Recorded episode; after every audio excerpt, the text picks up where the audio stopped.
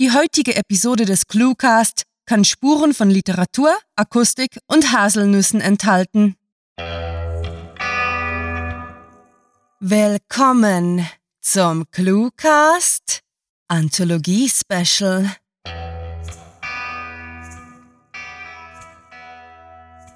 Werte Zuhörer, heute wird es wieder außergewöhnlich. Denn die Story der heutigen Episode ist eine der fünf Gewinnerbeiträge des ClueWriting Literaturwettbewerbs und wird passenderweise in baldigster Kürze in der Anthologie, kurz Literatur in kleinen Happen, zu lesen sein. Mehr zum Literaturwettbewerb, den grandiotastischen Schreiberlingen und dem Buch verraten wir euch nach dem Hörspaß. Bis dahin wünschen wir euch viel Spaß mit der Kurzgeschichte von Kuro.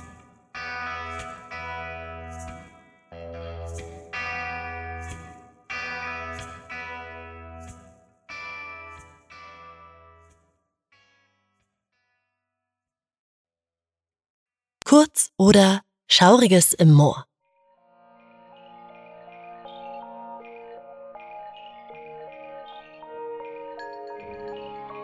Kurt Zacharias Egidius Morlock, genannt Kurz, quartierte sich am 30. Oktober des Jahres 1902 im Schießgraben 1 in Lüneburg ein. Kurz, das war mehr als nur sein Rufname. Man könnte es gar als Synonym für sein ganzes Leben betrachten. Aufgrund seiner verfrühten Geburt wurde er nur geschätzte 1,55 Meter groß. Kurz blieben seine Gliedmaßen und nicht selten wurde er als Zwerg oder Sonderling beschimpft. Nur in einer Hinsicht hatte es das Schicksal gut mit ihm gemeint. Da er aus gutem Hause stammte, wurde er nicht in ein Kuriositätenkabinett gesteckt, sondern erhielt zusammen mit seinen Schwestern Privatunterricht und mauserte sich zu einem wissbegierigen Naturkundler.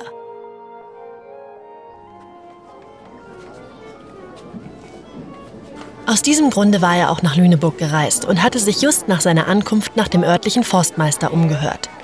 So kam es, dass er an jenem Abend in einem Gasthaus unweit des Fischmarkts saß und gemeinsam mit dem Jägersmann gesalzenen Stint pulte. Sie wollen also ins Moor gehen? fragte der Förster. So ist es. Ich will die Fauna kennenlernen. Da hätten Sie sich eine bessere Zeit aussuchen sollen. Jetzt ist es oft trübe, lange dunkel. Sie könnten dort leicht verloren gehen, ganz allein da draußen. Darum wollte ich mit jemandem sprechen, der die Landschaft kennt und, wenn es Ihnen keine Umstände macht, nach einer Karte fragen. Meine ganz ehrliche Meinung? Verschieben Sie die Exkursion aufs Frühjahr. Es ist zu gefährlich. Danke für Ihren Rat. Allerdings, ich muss jetzt reisen. Meine Beobachtungen drehen sich um Sumpfgetier zur kalten Jahreszeit. Oh, ich verstehe schon, brummte der Bärtige. Mit einer Wanderkarte kann ich nicht dienen. Jedoch können Sie den Weg der Postkutschen folgen. Er führt am Moor entlang und trotzdem nicht hinein. Gerne begleite ich Sie morgen früh. Vielen Dank für Ihre Hilfsbereitschaft. Bis morgen. So verabschiedete sich Kurz, um letzte Vorbereitungen zu treffen. Die Wirtin, die das Gespräch der beiden wohl belauscht hatte, trat an den Förster heran und raunte. Oh, der Winzling wird in sein Unglück watscheln. Ein Wunder, dass er alleine leben kann. Bald ist Totentag und es spukt in der Heide um diese Jahreszeit. Der andere winkte ab. Ach was, Elke, mach nicht die Pferde scheu mit deinen Schauergeschichten. Da ist nichts, was wir fürchten müssen. Die Alte hob drohend den Finger. Ihr werdet schon noch sehen. Die haben früher ihre Toten ins Moor geworfen und man sagt, der eine oder andere habe auch noch gelebt. In der Heide wimmelt es nur so von ruhelosen Seelen. Und gestern habe ich vom Wachtmeister erfahren, dass einer aus der Irrenanstalt ausgebrochen ist. Jetzt streunt einer von denen rum, mitten unter uns, wie ein Wolf und lauert auf ein Opfer.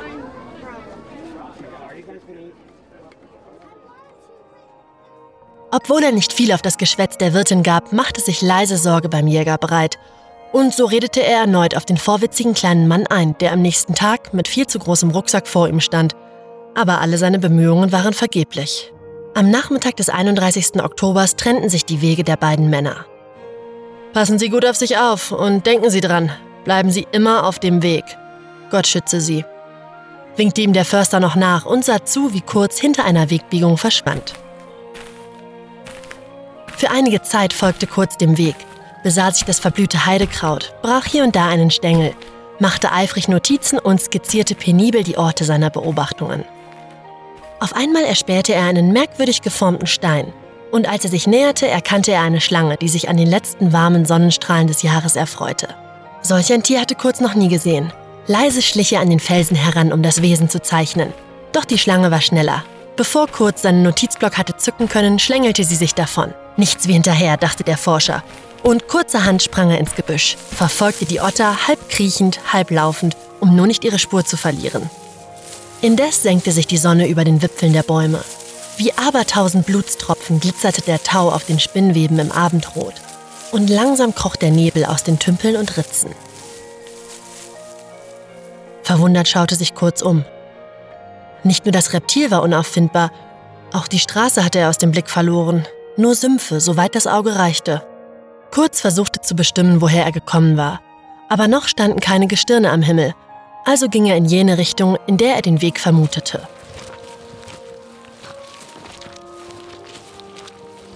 Als es beinahe dunkel geworden war, ließ er sich auf einem Baumstumpf nieder, packte den Proviant aus und seufzte leise. Ganz offensichtlich hatte er sich verlaufen. Aber es half alles nichts. Er musste zurück zur Straße. Dort würde er nicht einsinken. Und am nächsten Morgen würde der Postkutscher kommen und ihn mitnehmen. Dort gab es Menschen. Dort würde er sicher sein vor Kälte und wilden Tieren. Wie um kurz Befürchtungen zu bekräftigen, erklang in der Ferne das Heulen von Wölfen. Er musste weiter, schnell. So marschierte Kurz durchs Moor, immer der Nase nach. Aber das Gelände wurde immer unübersichtlicher. Es begann zu nieseln, der Weg löste sich zusehends zu Schlamm auf und verschmolz mit der übrigen Landschaft. Es quietschte unter seinen Stiefeln. Inzwischen war es noch nebliger geworden. Dichte Schwaden zogen über den Morast. Kahle Trauerweiden reckten ihre knorrigen Zweige wie Knochenfinger gen Himmel. In den verkrüppelten Sträuchern raschelte es. Eine zerzauste Krähe flatterte auf, als Kurz sich ihr näherte. Es hatte aufgehört zu regnen, doch schwarze Gewitterwolken verfinsterten hin und wieder den Mond und der Wind heulte über die Flächen. Wie mit tausend Stimmen schrie er, als halten die Schmerzensschreie gequälter Seelen über die Einöde. Ängstlich schaute sich kurz um. Welch ein unwirtlicher Ort. Nichts wünschte sich der Wanderer sehnlicher als eine Herberge und eine warme Suppe fern von diesem Teufelsgrund. Er sollte sich beeilen, um diesen Landstrich schnellstmöglich hinter sich zu lassen. So eilte er vorbei an Torfwellen und Seen, durch Schilfrohr und glucksende Schlammteiche. Eine Wolke passierte den Mond, Gestrüpp knisterte, kurz stolperte und fiel. Jemand griff nach ihm. Er drehte sich um. Da war keiner, aber seine Beine steckten im Sumpf fest. Als er versuchte, sich abzustützen, gab auch das Moos unter seinen Händen nach. Geistesgegenwärtig packte er eine Wurzel, die aus dem Wasser ragte, zog mit aller Kraft und kroch mühsam aus dem Loch. Erschöpft lag er im Gras, sog die kühle Luft ein und streckte die kurzen Arme und Beine von sich. Nach einer Weile rappelte er sich auf. An solch einem schaurigen Ort wollte er nicht länger bleiben. Plötzlich klarte es auf. Taghell lag die gespenstische Landschaft vor ihm. Schwarze Bäume und weißer Dampf, der Arabesken in der Luft formte. Überwältigt von der verzauberten fremden Welt bestaunte Kurz das Schauspiel. Es schien, als seien die Nebel silbrige Gewänder, als tanzten geisterhafte Mädchen durch die Nacht. Über einem Weiher tauchten drei oder vier schwache Flämmchen auf. Der kleine Mann ohrfeigte sich selbst, kniff die Augen zusammen und starrte erneut auf die Wasseroberfläche aber sie waren bereits entschwunden. Das einzige Licht war wieder nur der Mond. Erschöpfung und Müdigkeit spielten seinem Verstand wohl einen Streich, und so taumelte er weiter durch die Nacht.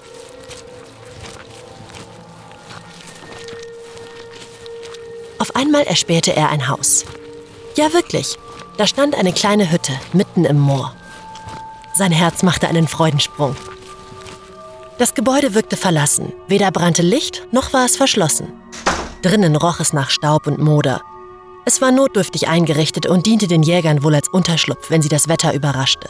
Ein Glück, dass Kurz es gefunden hatte. Er entzündete eine Kerze und ließ sich auf das Bett fallen. Die Taschenuhr zeigte kurz nach elf. Dann fiel er in einen traumlosen Schlaf. Eine Stunde später wurde er wieder geweckt. Es goss wie aus Kübeln, Blitze erhellten die dunkle Stube und Donnergrollen schallte über die Heide. Dicke Tropfen prasselten gegen die Scheibe. Aber da war noch ein anderes Geräusch. Es klopfte. Tock, tock, tock. Jedes Mal lauter, intensiver. Jemand hämmerte gegen die Tür. Kurz stand auf. Womöglich war es ein Wanderer, der sich ebenfalls verirrt hatte. Vorsichtig spähte er durch einen Spalt und rief, Wer ist da? Aber im Gewitterlärm vernahm er keine Antwort. Also fasste er sich ein Herz und öffnete. Niemand. Er schüttelte die dunklen Locken und stieg wieder ins Bett. Bestimmt hatte der Sturmwind einen Ast hin und her gepeitscht. Die Uhr zeigte eine Minute nach zwölf. Kurze Zeit später klopfte es wieder.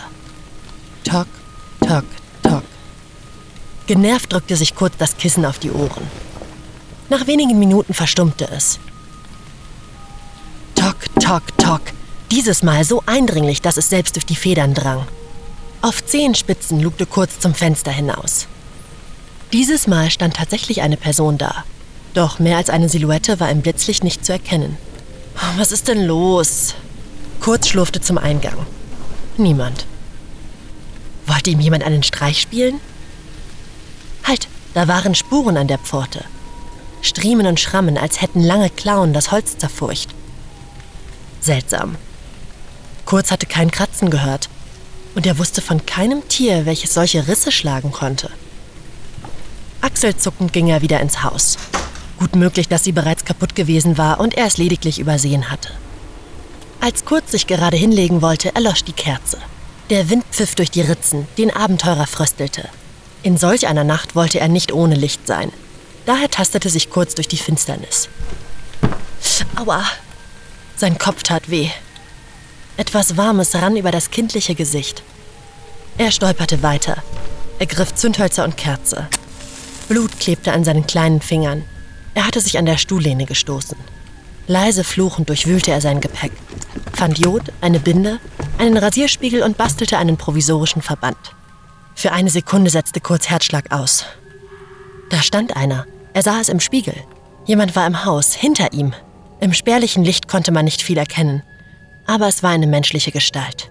Die Jodflasche fest in der Hand drehte sich kurz um. Niemand. Er rang nach Luft. Meine eigene Angst spielte mir nur übel mit, beruhigte er sich. Furchtsam verkroch er sich im Bett, das Licht auf dem Nachttisch nahe bei sich. Das Gewitter war weitergezogen. Regen und Sturm waren verebbt. Totenstille erfüllte die Jagdhütte. So ließ es sich schlafen.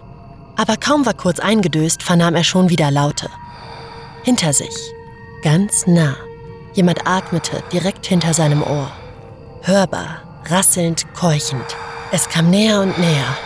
Schon spürte er, wie sich seine Haare im Luftzug bewegten. Warme, feuchte Luft. Süßlich eitriger Gestank. Zitternd verharrte er. Schließlich nahm er allen Mut zusammen und wirbelte herum, um den Angreifer zu konfrontieren. Niemand. Plötzlich erschütterte ein Schrei die Stille. Der Schrei eines Menschen, langgezogen, als würde jemand gelüncht. Kurz lief es eiskalt den Rücken hinunter. Panisch sprang er auf, stürmte aus der verfluchten Hütte. Egal wohin, Hauptsache weg, entkommen.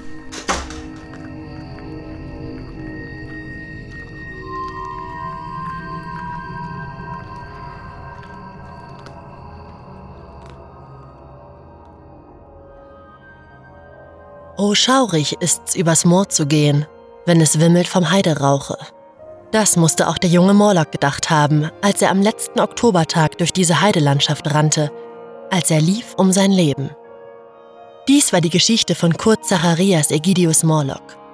Ein Forstgehilfe fand seine Aufzeichnungen gut zwei Tage später im Unterstand und nach einem weiteren Tag entdeckte man Kurz. Genau an dieser Stelle lag sein Kopf, die Augen weit aufgerissen, den Mund schmerzvoll verzerrt, als hätte er dem Satan persönlich gegenübergestanden. Die restlichen Teile waren ringsrum ins Gebüsch geworfen. Torso, Arme und Beine abgerissen, zerschlitzt, zerfetzt, als hätte ihn ein Biest mit langen, messerscharfen Krallen zerfleischt. Das Rätsel um seinen Tod wurde niemals geklärt. Sicher ist nur, dass es kein Tier gewesen sein konnte. Das ergab eine Untersuchung. Wem oder was kurz zum Opfer gefallen ist, wissen wir nicht. Aber man erzählt sich, dass sein Geist noch heute umgeht, inmitten der Lüneburger Heide. Es wird bald dunkel und in diesem Sinne bedanke ich mich herzlich für Ihre Aufmerksamkeit. Kommen Sie sicher zum Hotel, liebe Wanderer, und begleiten Sie uns bald wieder auf einer gruseligen Moorführung.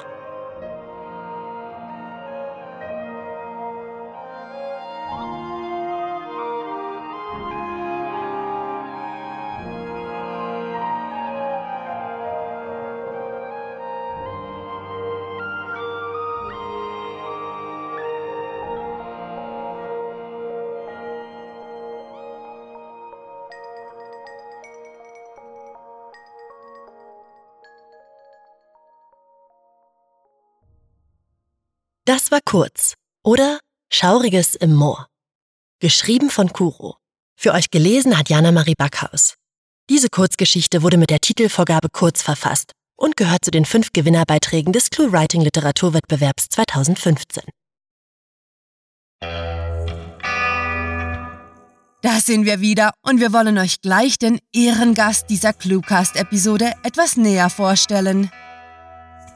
Kuro wurde im Jahre 1989 in Baden-Baden geboren. Sie studierte Literatur, Kultur und Medienwissenschaft und arbeitet nun als freie Autorin von Kurzgeschichten und Gedichten sowie als Fotokünstlerin. Kuro lebt mit ihrem Mann in Hannover. Mehr zu Kuro entdeckt ihr unter kuro-kunst.de und dreamscape.kuro-kunst.de. Die heutige Kurzgeschichte ging als einer der glorreichen Sieger aus unserem Literaturwettbewerb hervor. Grandiotastische Gratulation und steht ganz im Zeichen des kleinen, aber feinen Wörtchens kurz. Denn ihr wisst ja, liebe Zuhörer, wir von ClueWriting feiern die Literatur in kleinen Happen. Und das in größter Genrevielfalt. Am 29. Mai 2016 erscheint die Anthologie und bietet euch alles. Von kurzweiligen Lachsalven, kurz angebundenen Gesprächen, kurzgeschnittenen Haaren, kurzgehaltenen Antihelden, kurzentschlossenen Taten, kurzlebigen Romanzen, kurzzeitigen Hochfliegern, kurzsichtigen Entscheidungen bis hin zu kurzen Torturen und knappen Glücksmomenten. Kurz Literatur in kleinen Happen, erzählt im knappen Format von kurzen Ausflügen in magische, epische oder alltägliche Welten und Überlegungen zur Kürze eines Lebens sowie der Länge die vielleicht doch hin und wieder eine Rolle spielt. In Zusammenarbeit mit dem Verlag 3.0 wird die Anthologie gleich in doppelter, nein, dreifacher Form auf eurer Wunschliste landen. 45 Autoren und Autorinnen konnten sich gegen die Konkurrenz behaupten und ihr könnt ihre Geschichten im E-Book-Format genießen. Die 20 Stories, die auf dem Bewertungsbogen richtig viele Punkte gesammelt haben, werdet ihr zudem in einer Printausgabe durchschmökern können. Ja, Leute, die Internetfanatiker von ClueWriting lassen sich auch ins nicht virtuelle Regal stellen. Und selbst wenn die Augen vom vielen Lesen ermüden, könnt ihr auf uns zählen. Denn die fünf Gewinner-Kurzgeschichten aus dem Cluecast gibt es zum Print und E-Book als Hörbuchepisoden geschenkt. Nach unzähligen Lesestunden als Jury und Lektoren können wir ganz unbescheiden sagen, bleibt dran und bestellt euch das Buch. Es lohnt sich. Großes Literaten-Ehrenwort. Alles weitere zur ersten ClueWriting-Anthologie erfahrt ihr, wie sollte es anders sein, auf cluewriting.de. Jetzt möchten wir aber trotz der ganzen Anthologiebegeisterung noch einige Worte über den Cluecast verlieren. Seit nunmehr einem Jahr liefern wir zweimal pro Woche eine Kurzgeschichte, mittlerweile in Radioqualität, in eure Gehörgänge.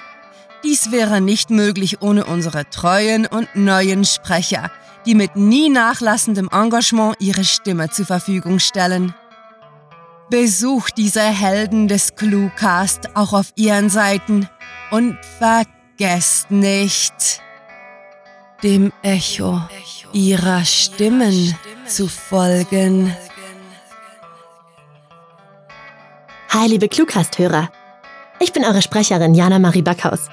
Wenn ich nicht gerade vor Mikrofon stehe, dann arbeite ich als Schauspielerin oder als Clown im Krankenhaus. Weil das alles noch nicht genug ist, schreibe ich auch noch selbst eigene Comedy-Texte und Sketche fürs Fernsehen. Wenn ich gerade nicht arbeite, dann reise ich irgendwo um die Welt, am liebsten nach Afrika, klimper ein bisschen auf meiner Ukulele und versuche mich im Surfen zu verbessern. Falls ihr mehr über mich erfahren wollt, schaut doch mal auf meiner Website oder bei Facebook unter facebook.com slash comedy-schauspielerin. Ich freue mich auf euch.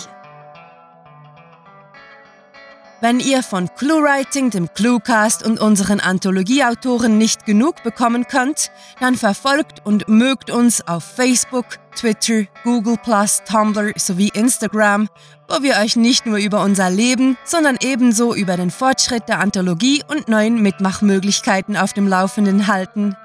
Der Cluecast findet sich, inklusive aller Gewinnerbeiträge, auf iTunes, Stitcher, TuneIn und YouTube – wo er abonniert, nachgehört und kommentiert werden kann. Wie ihr seht, ist dem literarischen Suchtpotenzial bei ClueWriting keine Grenzen gesetzt. Damit ist es aber an der Zeit, Abschied zu nehmen. Mehr von unseren Anthologieautoren gibt es in den anderen vier Gewinner-Episoden sowie ab dem 29. Mai im Buchhandel. Mit fantastiliardischem Dank fürs Zuhören und den besten Wünschen. Eure Cluecaster.